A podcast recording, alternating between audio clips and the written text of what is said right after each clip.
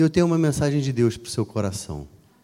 Eu estava buscando o Senhor e teve um momento lá em casa, ouvindo mensagem, ouvindo, colocando conteúdo para dentro, louvando, e eu já estava com esse texto ardendo no meu coração, e ele estava dentro de uma outra palavra, de um outro pastor que eu estava ouvindo, e aquilo veio como uma confirmação de Deus. Prega sobre esse texto. Eu comecei a orar, a chorar, a Juliana falou assim: o que, que foi? Eu falei: é muito bom quando a gente vai pregar e a gente sabe que a direção de Deus é essa. Isso nos dá uma confiança em trazer para vocês o que Deus quer falar para a gente hoje. Minha mensagem tem um tema. Minha mensagem se chama Um Chamado à Unidade. Coisa difícil, né, irmãos? Unidade. Só precisa pensar aí na sua casa. É fácil manter a unidade? Na igreja, num grupo de amigos, nós vimos, irmãos, que só precisa de uma eleiçãozinha para a unidade cair por terra. Talvez isso não tenha acontecido aqui na Praça Seca, mas eu sei que em algumas igrejas o povo brigou, se dividiu. Tem casa onde o pai não fala mais com os filhos. Tem casa que o marido brigou com a mulher por causa de política, irmãos. Aí se separa, deixa de falar por uma coisa que ele não pode. Está tão longe da gente, por mais que a gente tenha um, exercer o poder de voto, e devemos mesmo como cidadãos. Mas a verdade, irmãos, que muitas coisas têm nos dividido. Quando a gente entende um pouco a estratégia do diabo, a gente vê que dividir para conquistar é uma estratégia do inimigo. Começa a nos segmentar. Aí são os, os reformados, os pentecostais, né? Aí começa o povo do church, da igreja Parede Preta, e aí a gente vai se dividindo, como se existisse isso. E daqui a pouco nós somos clãs separados. Eu sei que é importante que haja, cada igreja tem um chamado, uma identidade, isso é importante. São nossos irmãos em Cristo, são. Mas não precisa ter rivalidade, não precisa ter divisão. Você imagina se uma igreja bacana, abre aqui do lado. Não bate para a gente que é da Maranata assim, poxa, precisava ser do lado. Mas o bairro de Jacarepaguá não é tão grande. Mas vamos falar a verdade, se nós fizermos o nosso trabalho, esse espaço aqui vai ser pequeno. A gente não precisa ter esse tipo de medo. E eu estou ouvindo com a Juliana, o pastor Patrick, a gente estava numa conferência de jovens com a minha esposa, com o pastor Patrick, com a pastora Paulinha, e foi muito interessante. É um movimento de unidade das igrejas. Irmãos, o Rio de Janeiro tem muito que aprender nesse aspecto. Nós que estamos dentro da nossa cultura cristã, carioca, vamos dizer assim, nós somos muito bairristas. Basta pensar na nossa igreja, irmão. Quem é Maranata raiz, antigo, ah, eu sou da igreja tal, eu sou da igreja tal. Irmão, somos todos maranata. É uma só igreja com 14 endereços. Mas se a gente não cuidar do nosso coraçãozinho, e isso é natural, isso é do ser humano, a gente começa a se dividir por grupos de afinidade e começa a criar uma panelinha no nosso meio, que isso não é bom. A divisão, ela, ela é poderosa, irmãos, do mesmo jeito que a unidade. E Satanás sabe disso. Eu tenho dois exemplos aqui, antes da gente se debruçar no nosso texto, só para contextualizar o poder da unidade. Vocês já pensaram na Torre de Babel? O Senhor mandou o dilúvio, mandou o povo povoar a terra, e aí eles resolveram se unir em um lugar só, em vez de povoar a terra. E eles falavam a mesma língua, e eles tinham o mesmo propósito. Porque a unidade tem tudo a ver com propósito. A gente não precisa concordar em tudo. Mas se temos o mesmo propósito, como igreja, nós somos fortes. E na Torre de Babel aconteceu isso. Está lá em Gênesis 11, depois você abre a sua Bíblia, lê o que aconteceu na Torre de Babel. E o Senhor Jesus, lá no versículo 6, ele fala assim: ó, agora não haverá restrições para tudo que planejam fazer, por causa da unidade deles. A mesma coisa aconteceu né? Jesus, já no Novo Testamento, quando Jesus estava expulsando o demônio, vieram falar que Jesus expulsava demônio pelo maioral dos Beuzebus.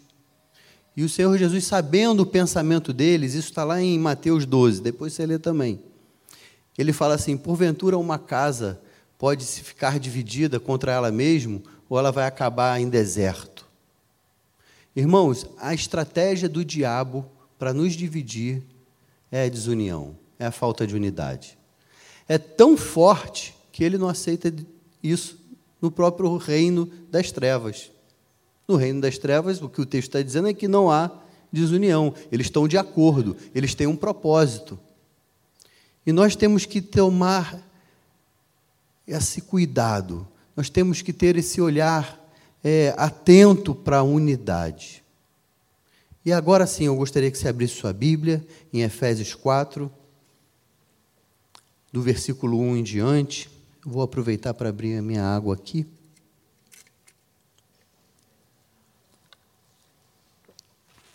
Aleluia.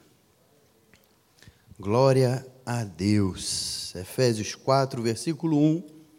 Paulo, na prisão, escreve para os, o povo de Efésios: Rogo-vos, pois, eu, o prisioneiro no Senhor, que andeis de modo digno da vocação que foste chamados, com toda a humildade e mansidão, com longanimidade, suportando-vos uns aos outros em amor, esforçando-vos diligentemente por preservar a unidade do espírito no vínculo da paz.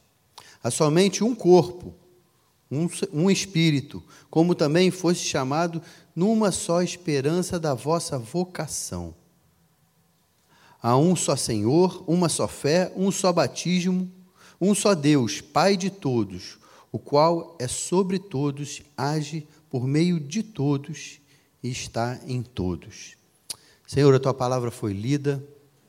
Eu te peço, Pai, que unja os meus lábios, Pai. Fala através de mim, Senhor. Tu colocaste uma palavra no meu coração Prepara o meu coração e dos meus irmãos como terra fértil, Pai, para ouvir essa mensagem, em nome de Jesus. Amém. Irmãos, esse texto, a primeira coisa que me chama a atenção é quando Paulo fala assim, ó, prisioneiro no Senhor. Ele não diz que eu sou preso do Senhor, prisioneiro do Senhor. Primeira coisa que eu vejo aqui, que existia unidade entre Deus o apóstolo Paulo. Ele procurava estar unido, colado, caminhando junto com o Senhor. Por isso que apesar dele estar preso numa cadeia, ele não diz que ele é prisioneiro de Roma, prisioneiro de César. Ele diz que ele é prisioneiro no Senhor. Irmãos, isso diz muito para a gente. Como a gente precisa estar preso em Deus, mesmo que você esteja passando por dificuldade. Eu não sei como é que é o seu ambiente de trabalho, às vezes é, é super hostil. Mas ali você pode dizer assim: ó, eu estou preso no Senhor, não importa o que aconteça comigo. E aí ele já vem aqui, Paulo dando uma exortação para o povo, né? Ele fala assim: que andeis de modo digno da vocação que foste chamado. É como se falasse para um menino adolescente assim: cara, toma tenência, toma juízo, preste atenção. Olha, anda de maneira digna da vocação que fosse chamado. E aí daqui para frente ele vem me dando algumas qualidades. Qual é a qualidade que eu preciso para eu andar nessa vocação? Porque, irmãos, nós fomos chamados. E eu creio, Deus nos capacita. Essas qualidades, Deus faz brotar no nosso coração. Ele fala aqui com toda humildade. O oposto de humildade é arrogante. Sabe? Ainda bem que ele já saiu, Daniel, meu filho mais novo. Às vezes ele me pede para ensinar uma coisa para ele, ele não tem a humildade de esperar até o final. Porque o humilde é aquele que entende que ele não tem tudo que ele precisa receber, um ensinamento, ou uma ajuda. E aí, eu comecei a explicar lá, ele agora já sei, eu já sei, eu já sei. Falei, calma, filho. Deixa eu te explicar até o final. Na ansiedade dele, às vezes eu paro, aí ele quebra a cabeça, aí ele tem que voltar de cabeça baixa. Isso a gente vê, irmãos, que na igreja nós precisamos ser humildes. Eu lembro que eu era seminarista. fui pregar na igreja do Recreio. Uma irmã da igreja no final, que era da Tijuca, que estava lá no Recreio, no final do culto veio falar comigo. Me deu um abraço gostoso. E ela falou assim: Foi ótima a sua mensagem, Paulinho, mas aquela palavra tal, não precisa falar. E na hora eu não entendi. Sabe, eu ouvi, guardei, e aí o tempo foi passando e eu fui entendendo. Sabe que ela estava certa? Algumas gírias são erradas? Não. Mas desse lugar aqui, do púlpito, não cabe a gente falar. Eu fui humilde para ouvir e Deus me abençoou porque eu aprendi naquele dia. Nós, como pastores, temos que ser humildes para ouvir um feedback de um irmão sobre alguma coisa na igreja que precisa melhorar, sobre o ministério. Você é líder de ministério, você vai estar fazendo com a maior boa vontade, às vezes a gente erra.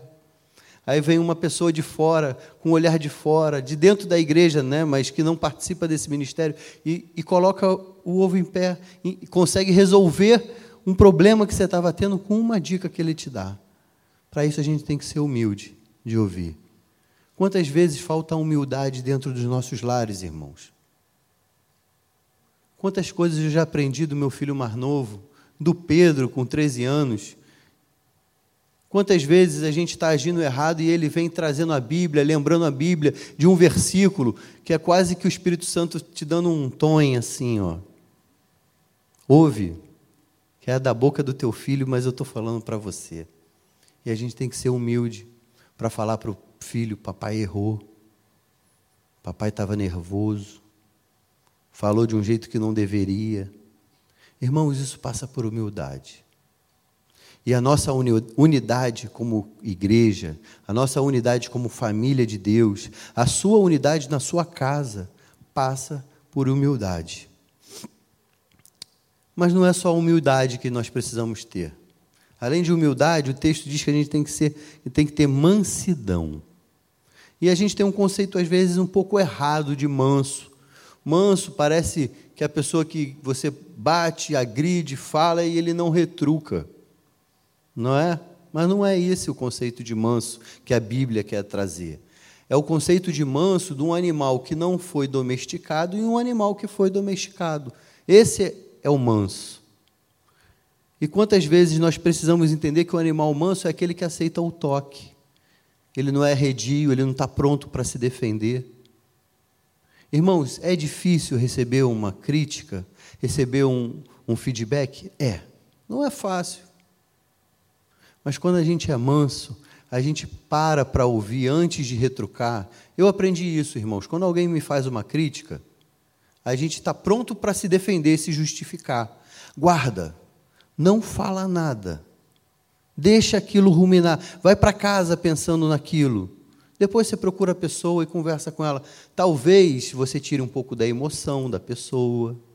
Você tire uma visão errada, mas vai ter alguma coisa de boa.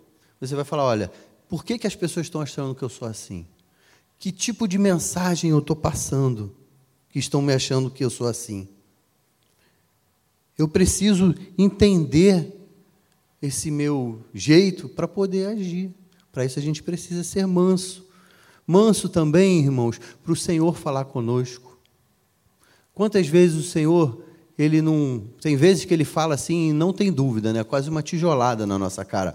Pô, Agora, às vezes, não, ele faz só aquela luzinha amarela. Opa, calma, freia, não é por aí. Manso para ouvir a voz de Deus. Ontem, irmãos, eu estava na festa junina lá na igreja, que teve, que o pessoal fez lá, festa na roça. E uma irmã na fila de pegar lá um refrigerante falou assim: Pastor, eu precisava fazer um gabinete com você. Eu falei: Pode ligar para a secretária, irmã. Ela não precisa ser agora. Eu falei assim, mas no meio da festa não vou poder te dar atenção. Irmãos, me faltou sensibilidade. Porque o que aquela moça, aquela irmã precisava falar, precisava ser naquela hora. E eu depois até mandei uma mensagem para ela e falei assim: obrigado. Obrigado porque você insistiu. Porque eu falei assim, mas marca com a secretária. Ela não quis saber, ela começou a vomitar. Olha, está acontecendo isso, isso, isso, isso. E agora eu posso ajudá-la, porque eu sei. Mas eu fui indo para casa, irmãos, o Espírito Santo foi falando no meu coração assim: você foi tão insensível. Você não foi manso ali. Você usou o protocolo. Eu estava falando contigo. Ela precisou ser um pouco mais ousada, mesmo você falando marca, para que você pudesse ouvir. O Espírito Santo fala, irmão, de uma maneira suave ao seu coração. Fica ligado, fica aberto para ouvir isso, porque isso faz parte da unidade da igreja. Saber ouvir o meu irmão. Mas não adianta só a gente ser humilde e manso. A palavra de Deus diz que nós temos que ser longânimo. E eu vou trocar, porque essa palavra é mó trava-língua, né? Para paciência, que é a mesma coisa. Nós precisamos fazer isso, temos que ser manso ao dar um feedback, a, a conversar com alguém, a trazer a crítica, tudo isso com paciência. E sabe, irmãos, eu sou hiperativo. Paciência é uma coisa que eu tenho que trabalhar. Não é uma coisa nata em mim. Tem gente que, que é paciente por natureza. Mas eu não posso chegar e dizer assim, ah, eu não sou assim. Não, porque isso aqui é uma característica daqueles que são convertidos e daqueles que são nova criatura. Então, Senhor, trabalha em mim, trabalha para que eu tenha mais paciência. O problema é que quando a gente ora isso, irmãos, vem a perrengue, né? Você sabe que eu estava preparando essa mensagem sobre unidade? E aí você ouve, você lê a Bíblia, você vai procurar livros que falam do assunto, você vai se enriquecer sobre o assunto. E faltou um pouco de discernimento. E essa semana a gente começou a brigar, eu e a minha esposa, por bobeira, irmãos. Nada sério. E ontem a gente resolveu conversar. A gente sentou, conversou e a gente terminou da melhor maneira que um casal pode fazer. A gente orou. E na hora da oração, irmãos, sabe o que eu orei? Senhor, converte o meu coração pelo da minha esposa. Me faz entender o ponto de vista dela. Me faz ser o melhor pai para os meus filhos. Quando eu acabei de orar, irmãos, eu achei que pum, acabou. Não, ela orou também. E aí ela foi fazendo a mesma coisa. Sabe que quando a gente acabou de orar, parece que aquela atmosfera de briga tinha ido embora. Tipo essa neblina que a gente coloca aqui que foi embora. Irmãos, na casa de pastor também acontece batalha espiritual, tá? E como acontece? Não acho que é só na sua casa que às vezes tem um clima pesado. E a gente precisa ter discernimento. Isso nem estava na mensagem, mas Deus está usando para falar, talvez alguém precise ouvir. Discernimento de espírito, de perceber esses ambientes, dar a mão para a nossa família, orar porque aí o Satanás não tem mais como entrar na nossa casa. Não tem mais como fazer bagunça dentro da nossa família. Aleluia.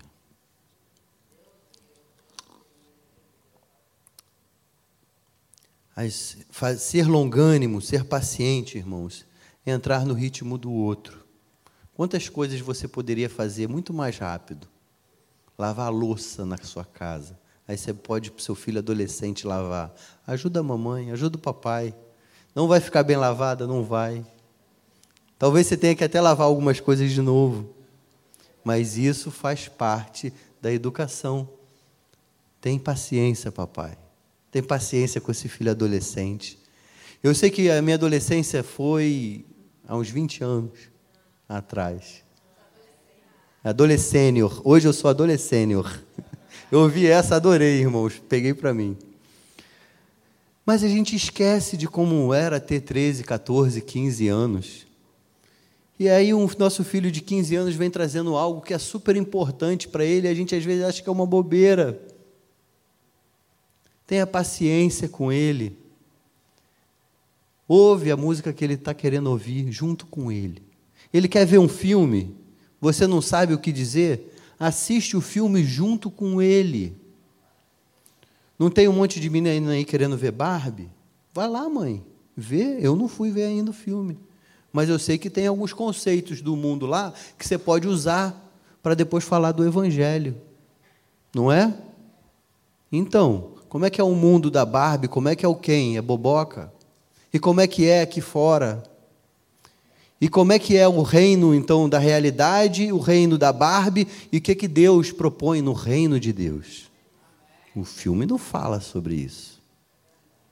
Mas se você tiver paciência de ver um filme com seu filho adolescente, que às vezes você nem estava muito afim de ver, você vai enxergar essas coisas, você vai poder ministrar para ele. Irmãos, eu louvo a Deus pela minha igreja, por vocês. Eu cheguei aqui, eu recebi uns abraços tão gostosos tem uns irmãos que tiveram muita paciência comigo. A minha adolescência eu dei trabalho. Ah, imagina. Eu vejo essa molecada pulando assim, eu falo, mal eles sabem que eu era bem pior que eles. Na, na infância não, mas na adolescência. Eu sempre encontrei na igreja um ambiente de acolhimento.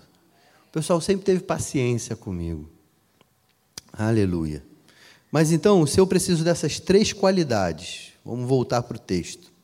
Se eu preciso de humildade, mansidão, se eu preciso de paciência, essas coisas exigem que eu tenha uma atitude. Porque essas coisas não vão aparecer assim de uma hora para outra. Quais são as atitudes que eu preciso ter para que eu possa ter um chamado para essa unidade, para que a nossa igreja seja unida, para que a tua casa seja unida, que a tua família seja unida. O que, que você precisa? Agora, de atitude, a primeira coisa, suportando-vos uns aos outros em amor. E a gente também tem uma visão errada dessa palavra. Suportando, parece que aquela pessoa é chata e você suporta, não é? Mas não é isso. Suporte é quando alguém te ajuda em algo que você não sabe. Lembra aí do suporte de informática? O técnico de informática. Seu computador quebra, você não sabe consertar, você liga para o suporte. Porque ele tem um conhecimento que você não tem. Suportar, irmãos, tem a ver com maturidade. Eu gosto de, da ilustração do arco e da flecha. Nós temos um monte de flechas na nossa igreja. Essa galera que subiu aqui, que orou pela oferta, que deu palavra, são flechas. Esses meninos aqui, ó, são flechas. Você é flecha. Eles vão voar caminhos que nós não vamos conseguir voar. Eles vão chegar em lugares que nós sonhamos, mas a gente não vai conseguir chegar. Mas para que ele chegue lá, alguém teve que ser arco. Alguém teve que aguentar a pressão. Alguém teve que dar a direção para a flecha, para que essa flecha voasse e acertasse o alvo. Isso tem a ver com suporte. Suportar um amigo que está passando dificuldade, suportar um amigo que os pais estão se separando, isso é novidade na casa dele, motivo para você chamar ele para a igreja. Você jovem que tem um amigo, uma amiga que está passando por depressão, que está passando por um drama na vida, e você pode ser suporte para ele. Você pode ser um lugar onde ele pise nos seus ombros para alcançar caminhos mais altos. Eu creio que na nossa igreja, essa geração que está vindo vai ser muito mais capacitada que a minha. A minha geração já é muito abençoada, porque teve uma geração que pagou o preço do culto no quente, sem ar-condicionado, com um projetor, não tinha tecnologia. Pagaram um preço para que a gente tivesse isso hoje. Eu creio que essa geração vai ter melhores pastores, melhores líderes, melhores mestres. Mas para isso, irmãos, nós temos que pagar esse preço. Você está disposto a ser arco para que alguém seja flecha? Você está disposto a aguentar a pressão, às vezes até uma reclamação, e culto dos adolescentes, a luz apagada, e eles fazem uma barulheira antes do culto. Aturar essas coisas normal do dia a dia, para que ele um dia seja flecha. Sabe, irmãos, eu prefiro eles na igreja, bagunçando a igreja, aqui na igreja do que lá no mundo. Aqui, pelo menos, a gente, de alguma maneira, a gente pode ajudar, disciplinar, influenciar. Então, entre ficar na igreja a tarde inteira, aí o pessoal fala, ah, mas está gastando luz, está usando os instrumentos, glória a Deus. Se não estiver quebrando, assim, por mau uso, se quebrar porque usou muito, ele cumpriu o propósito, né? Concorda comigo? Uma lâmpada que queima, porque você não deixa ela acesa na hora errada, mas porque você usou, ela cumpriu o propósito. Então, nem sempre quando quebra alguma coisa na igreja, é mau uso. A gente, como igreja, tem que entender isso. Suportar. Quando você chega na igreja, depois de um culto de sábado dos adolescentes, e as cadeiras estão todas bagunçadas, porque eles fizeram uma dinâmica. Porque isso, irmão, faz parte da igreja suportarmos uns aos outros. Porque eu quero te dizer, se você suporta alguém em alguma área, alguém te suporta também. Ninguém é perfeito. Todos nós precisamos de ajuda. E como é bom você saber que tem alguém orando por você. Eu tenho umas irmãs que são intercessoras por mim. Tenho que até renovar esse time, porque algumas estão indo, estão sendo promovidas para o Senhor, e eu sei o quanto eu preciso de oração. Então, volta e meia, eu, eu falo para uma irmã: ora por mim, não esquece de orar por mim. Porque isso é verdade. Irmãos, você acha que é fácil? Hoje eu estava vindo para cá, eu falei, Juliana, eu estava no apelo ali, orando para uma irmã, e o que ela falou para mim cortou o meu coração, e eu fui para casa com aquilo doendo. Os pastores precisam das orações das suas ovelhas. Nós precisamos do suporte de vocês. Espero que você ore pelo pastor Rômulo, ore pelo pastor Emanuel, ore pelos pastores dessa igreja, porque nós precisamos da sua oração. Mas assim, não é suportar de qualquer maneira. Porque alguns a gente suporta de cara amarrada, deixando bem claro que eu estou ali, né? Cara, estou te suportando. Não é isso que o texto diz. Suportai-vos uns aos outros em amor.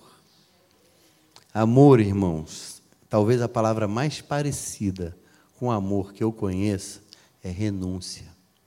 Pensa só, você tem filho, quanta coisa você renunciou para cuidar daquela criança? Suas férias já não são aonde você quer, é onde tem lugar para a criança brincar. O tênis que você queria comprar, você não compra mais, porque você tem que comprar material escolar para a criança. Tudo muda, porque e amor, tem amor, tem, mas tem renúncia. Na unidade precisa haver renúncia. Para que haja um ambiente legal, amistoso, amoroso entre os irmãos. Muitas vezes a gente tem que abrir mão da nossa vontade. E a gente tem que orar e falar: Senhor, faça a sua vontade. Me ajuda, Deus, a querer que a tua vontade seja feita e não a minha.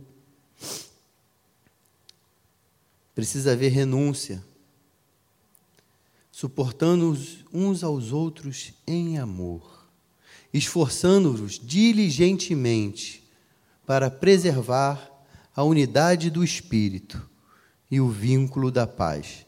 Irmãos, unidade não é assim uma vez acabou, somos unidos, fizemos um pacto aqui de unidade. Não, tem esforço. Tem esforço diário, tem manutenção. Vai ter momentos mais difíceis. Parece que quanto mais a gente ama uma pessoa, mais ela tem capacidade de, de nos estressar, de nos irritar. Não é? Não é só na minha casa, eu sei que não. As pessoas mais próximas da gente é que tem a maior capacidade de nos ofender. Quando a pessoa não é nada para você, fala, entra por um ouvido e sai pelo outro. Mas quando uma pessoa que você ama faz um comentário a gente precisa se esforçar. Mas essa versão, eu, eu aprendi a Bíblia na RA. Hoje, a nossa Bíblia dos 50 anos, até fazer um merchandise, que está linda, ela é na NAA, que é muito boa também. Mas sabe aqueles versículos que você sabe de cor? Eu sei, é na RA. Foi a Bíblia que eu aprendi a ler. E eu gostei desse texto porque ela fala assim: esforçando-vos diligentemente. Esforçar já mostra que você tem que ter uma energia, mas não é, é esforçando diligentemente. É com apreço, é com afinco. É igual aquele menino que fala assim: pai, eu quero passar para medicina no vestibular. Você fala: você vai ter que estudar diligentemente. Você vai ter que se aplicar. Irmãos, a unidade precisa que a gente se aplique, que a gente se esforce, porque naturalmente a gente se divide. Vai cada um para o seu lado, vai cada um cuidar da sua, da sua vida, das suas necessidades. Mas a nossa igreja, ela só tem força porque somos 14 igrejas, 14 endereços, mas uma igreja só. Enquanto nós tivermos essa cabeça, essa, agora compramos um terreno no Recreio, como foi falado aqui pelo Rafa. Irmãos, só os nossos irmãos do Recreio não teriam condição de comprar aquele terreno. Mas na nossa unidade, na nossa força, nós nos unimos, entendendo o propósito, que a cidade está crescendo para aquele lado de lá. E nós queremos pregar o Evangelho, nós queremos ser sal e luz para mais famílias. O que, que eu preciso? Eu preciso expandir também. Isso é uma cabeça de unidade que a nossa igreja tem. Por preservar a unidade do Espírito. Irmãos, a unidade é do Espírito Santo, é de Deus. A unidade vem de Deus. Então, quando vier uma fofoquinha no meio de um grupo, e parece que às vezes dá até uma satisfaçãozinha, né? Contar aquela coisa do outro. Isso é do mal, irmãos. Mas pode dar prazer assim na hora, mas é do mal, divide. Não fala. Nós temos que aprender a segurar mais a nossa boca. Sabe quando você pergunta de alguém que você já tem uma opinião formada, só para a pessoa falar mal também, você poder concordar com ela, irmãos, isso não é de Deus. Temos muitos pastores que não têm a linha teológica da nossa igreja? Tem. Tem muitas igrejas diferentes? Tem. Mas eu não preciso ficar tacando pedra neles. Sabe que tem umas páginas na internet, irmãos, que fazem um desserviço para o Evangelho. Nós temos problemas? Temos. Mas parece que tem gente que fica só apontando o dedo para o problema do irmão A, do B, do C, mas não quer, não pensa em perdão. Parece que fica esperando um pastor cair para poder falar ah, lá, virou ibope e tal. É difícil manter a unidade, irmãos. Nós temos que nos esforçar dentro do nosso micro-universo aqui, a igreja. Sempre vai ter alguém falando assim: tu viu o que, que Fulaninho fez? Não, não vi não, mas não precisa me contar não, ele vai entender com Deus. Ou quer falar mal de, irmãozinho, chama o irmãozinho para participar. Não, mas calma aí, antes de você falar, fulano, vem cá, o, o, o assunto vai acabar. Manter a unidade requer esse exercício. Sabe o que eu admiro, pastor Azaf? O Azaf, ele vem para Maranata há muitos anos, que ele vem nos visitar. E ele, como um cantor, um levita, ele transita em milhares de igrejas, ministérios. Eu nunca vi o Azaf abrir a boca para falar mal de alguém. Ele conhece? Sabe. Sabe dos bastidores? Sabe. Mas ele prefere deixar o lábio dele para só falar bem dos outros. Ele me inspira, ele me ensina, irmãos.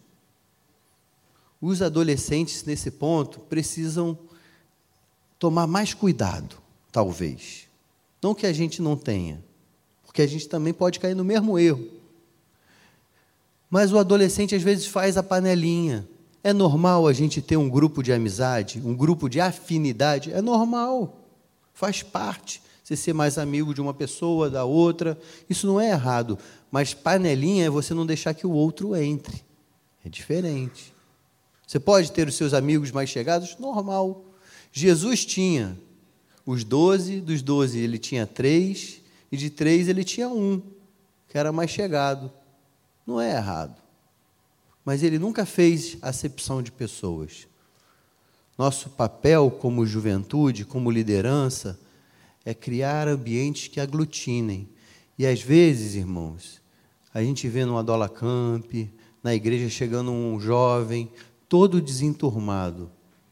Aí na Tijuca, eu já sei para quem. Se é uma menina, eu tenho uma menina na minha cabeça que tem um coração missionário. E eu falo para ela, fulana, vem cá. Olha, bota essa menina no grupo do WhatsApp da juventude, pega o contato dela, entrosa ela. Irmãos, Deus se alegra, irmãos. A palavra de Deus fala assim: ó oh, que bom e agradável quando os irmãos vivem em união. Ali o Senhor ordena a sua bênção. Você quer ter uma casa abençoada? Tenha unidade na sua casa. E unidade, irmãos, não necessariamente tem a ver com democracia. Todo mundo fala, todo mundo. Não. Lá em casa não é assim. Eu tenho dois filhos menores. Eu tenho um acordo com a minha esposa, a gente segue, a casa inteira segue. Por exemplo, domingo é na igreja. Domingo a gente vai para o culto, de manhã e de noite. E se não estiver viajando, não estiver doente, é isso. E volta e meia, um deles fala assim: hoje eu não queria ir. Não, a gente vai. Por quê? Porque a gente tem um propósito, porque a gente tem um compromisso. E essa nossa unidade, eu tenho certeza que vai fazer diferença na vida dos meus filhos lá na frente. Talvez hoje, quando ele tem nove aninhos, a gente nem percebe o que a gente está plantando, o que a gente está investindo na vida dele. Precisamos trabalhar essa unidade do espírito. Mas esse vínculo não é qualquer vínculo, não é no, não é no vínculo da crítica, é no vínculo da paz. Irmãos, eu acho que é uma das coisas mais maravilhosas que o Senhor Jesus tem para a gente é a paz. Quando Ele fala, minha paz eu te dou, eu não te dou como o mundo dá. Irmãos, casar é muito bom, ter filhos é muito bom, mas se for para casar e não ter paz, misericórdia, irmãos. Paz é algo que Deus nos dá que não tem preço. Parece até anúncio de cartão de crédito. Né? Para todas as outras, mas a paz, a paz que o Senhor Jesus te dá não tem preço. Saiba exercer essa unidade, essa perseverança, no vínculo da paz. Um ambiente alegre, um ambiente onde as pessoas podem trocar, um ambiente onde o filho pode chegar para o pai e falar assim: pai, eu errei, preciso da sua ajuda. Eu fiz isso com 18 anos. Liguei para ele e falei: pai, estou com um problema, preciso da sua ajuda. E glória a Deus que eu tinha espaço para isso.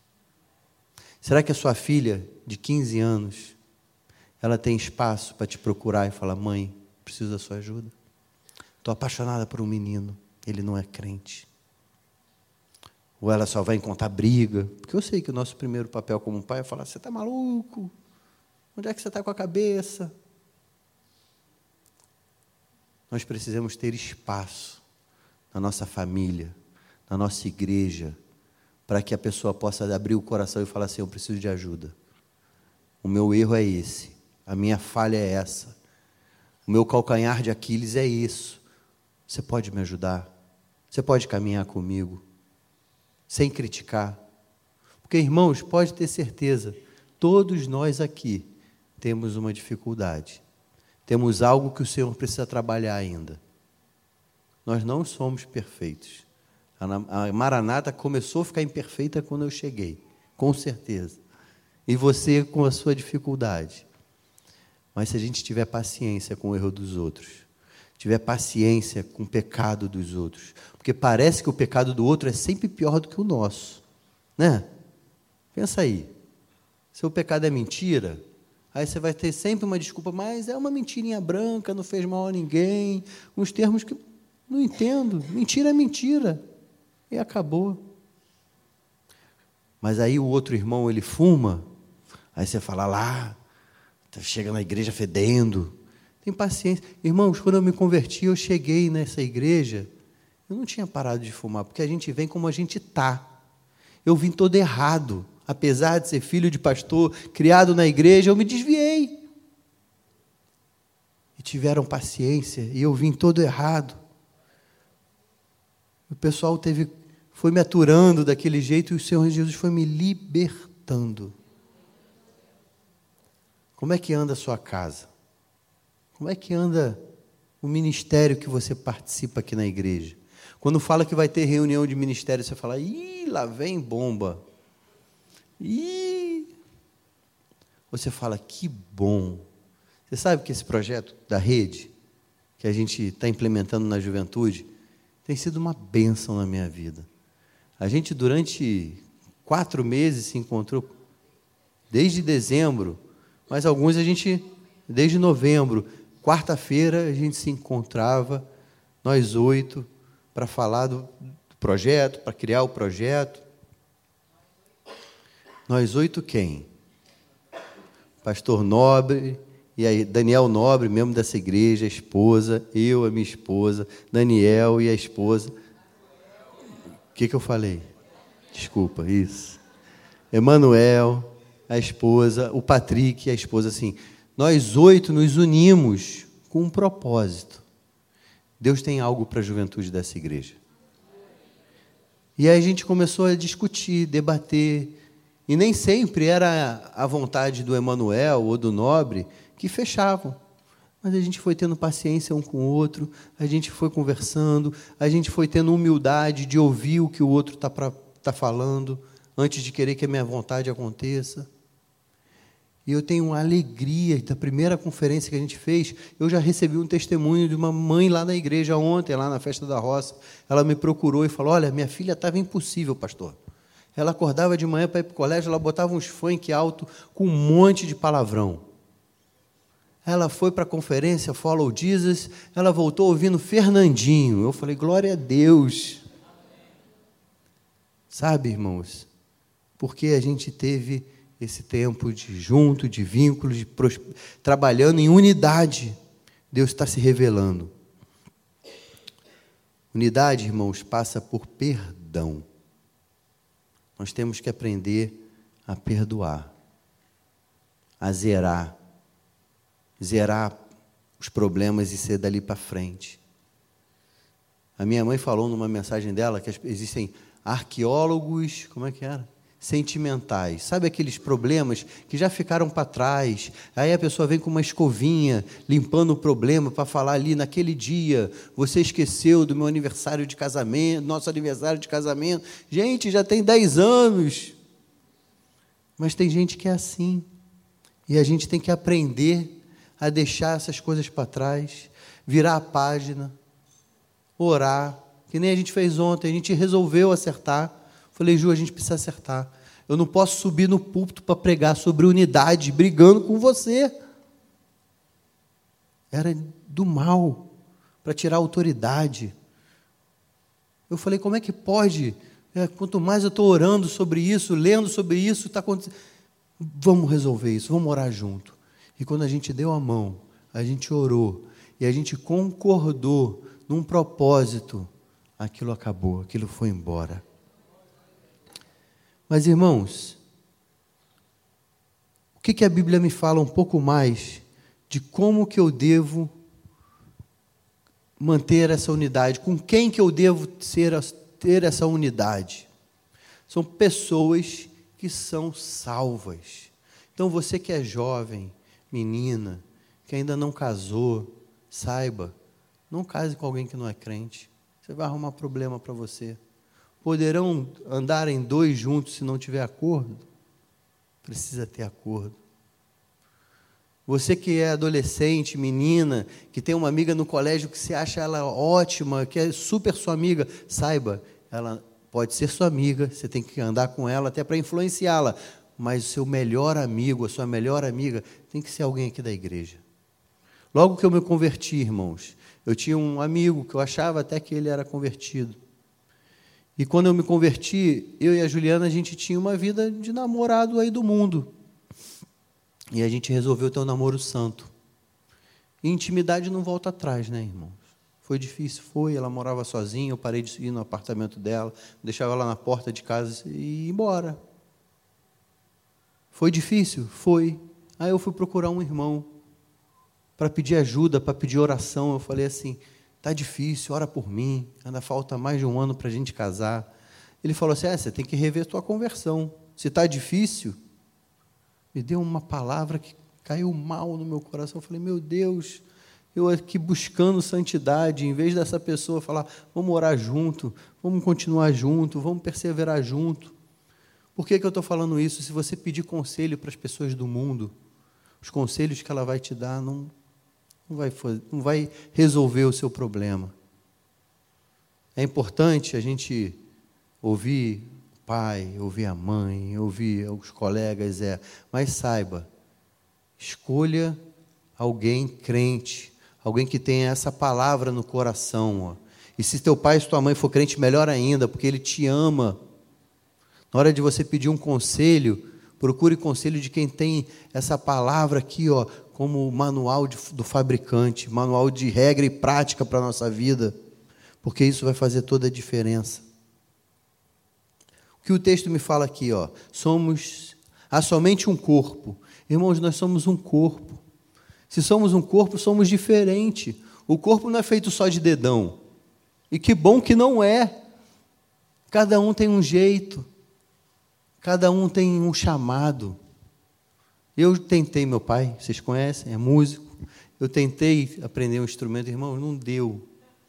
Não leva o jeito. Sabe que eu ouvi uma frase, até uma menina lá do F-Hop que cantou, falou assim: todos foram chamados para louvar, mas só alguns no microfone. Eu creio, irmãos. Não é o meu caso. E a gente tem que entender que no corpo há diversidade. Na unidade não precisa sermos todos iguais. Deixa o adolescente ser do jeito dele. Deixa os irmãos da terceira idade terem os programas deles. Mas somos um corpo, nós temos um propósito. Ide por todo mundo, pregai o Evangelho. Nós, como Maranata aqui de Praça Seca, nós temos um propósito: influenciar essa redondeza aqui. Será que se essa igreja, irmãos, essa pergunta fizeram lá na Tijuca e eu me confrontei. Se essa igreja fechasse as portas de um dia para outro, quem que ia sentir falta da gente aqui? Quem que ia sentir falta da nossa igreja aqui? Qual é a nossa relevância no nosso bairro? Irmãos, isso é importante. Pensa, o que, que você tem feito para que o Evangelho seja difundido no arraial, no, no teu Onde você tem atuação? Talvez você tenha atuação na sua empresa, você é professor no colégio, o tempo que você está com aqueles alunos. Como é que você tem feito para isso, para que realmente, como corpo, nós possamos crescer? Algumas coisas a mais eu gostaria de falar da unidade antes da gente ir para o apelo. Unidade, irmãos, tem a ver com intimidade. E os princípios da rede né, a rede Follow Jesus, primeiro é a sua relação com o Pai, depois a sua relação com a igreja e depois a sua relação com o mundo, como é que a gente evangeliza. Como é que está a sua relação com o Pai? Você tem sido um com o Pai? Assim como na oração sacerdotal lá de João 17. Você tem procurado ser um com o Pai? Você pode orar assim e falar: Senhor, os teus sonhos podem ser os meus sonhos. Eu estou disposto, Pai, a sonhar os teus sonhos para a minha vida, ser um com o Pai. Porque depois que a gente é um com o Pai, a gente pega o fruto do Espírito, irmãos, e a gente vê que nenhum deles é para a gente, é tudo para eu. Amor, paciência, longanimidade, benignidade, bondade, é tudo para o próximo, o fruto do Espírito. É tudo como que eu me relaciono com o meu irmão. Como que isso tem, tem acontecido na sua vida? Esse fruto está aparecendo? Você tem buscado a relação amigável com seus irmãos? Porque tem gente que está muito bem com Deus, mas não tem relação nenhuma com o irmão. O que, que a palavra de Deus fala isso? Como é que você diz que ama a Deus aquele que você não vê, se você não ama o seu irmão que você vê?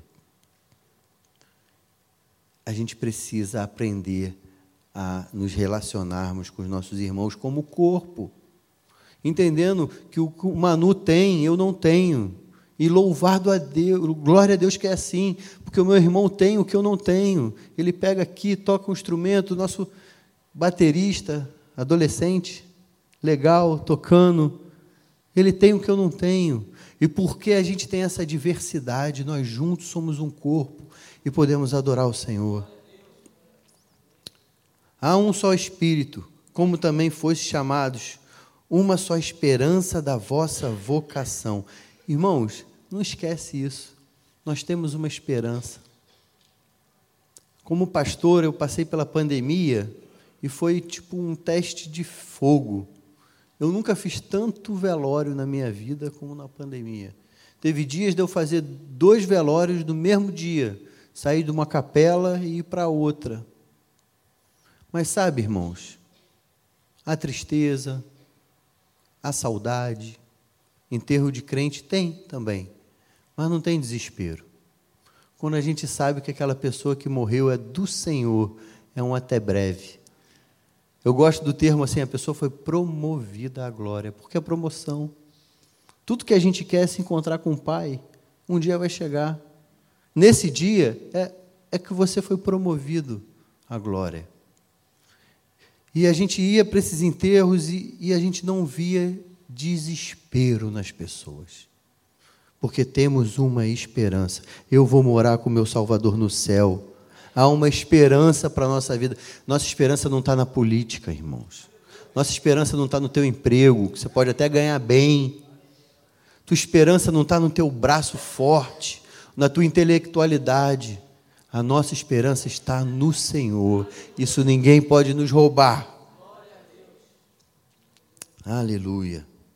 Há um só Senhor, uma só fé, um só batismo um só Deus e Pai de todos, o qual é sobre todos, age por meio de todos e está em todos. Amém.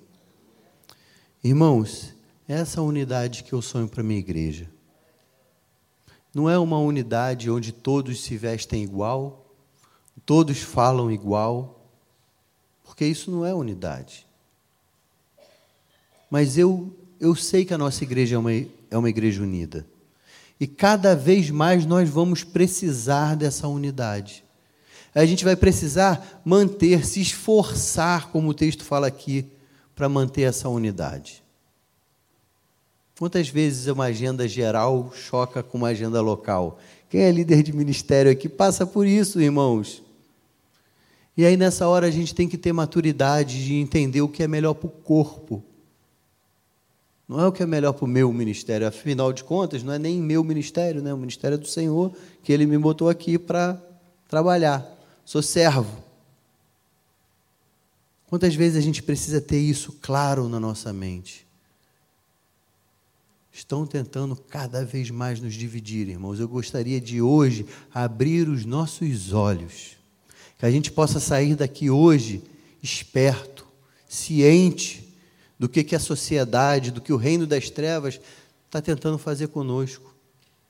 Daqui a pouco vai ser ricos contra pobres, negros contra brancos, mulheres contra homens, e isso só vai nos dividindo, dividindo, dividindo. Se a gente não tomar cuidado, isso entra na igreja, irmãos. E daqui a pouco é o ministério A contra o ministério B, é a banda A que não, não se fala com a banda B do louvor. Nós precisamos trabalhar para essa unidade. Deus já fez a parte dele. Agora, nós temos que, com essa maturidade, fazer a nossa, irmãos. Por isso que esse texto ele começa com Paulo dando como se fosse um, uma advertência: andeis de modo digno da vocação que fosse chamados. Você foi chamado, você foi vocacionado. Você pode não se achar competente ou se achar apto. Eu vou ser sincero para vocês, irmãos. Eu sou um cara que tem dislexia, sou hiperativo, tenho uma dificuldade para me concentrar. Às vezes eu falo assim: Deus, você me chamou. Se Ele chamou, Ele, ele vai me vocacionar. Se Ele me vocacionou, Ele vai me preparar. Não é porque eu tenho uma qualidade. Não. É porque Ele te chamou. Se você não se sente apto, para fazer alguma coisa, saiba, Deus não está procurando pessoas aptas, está procurando pessoas disponíveis. Talvez você precise dizer assim: Eis-me aqui, Senhor. Eu sou gago, mas eu quero te louvar.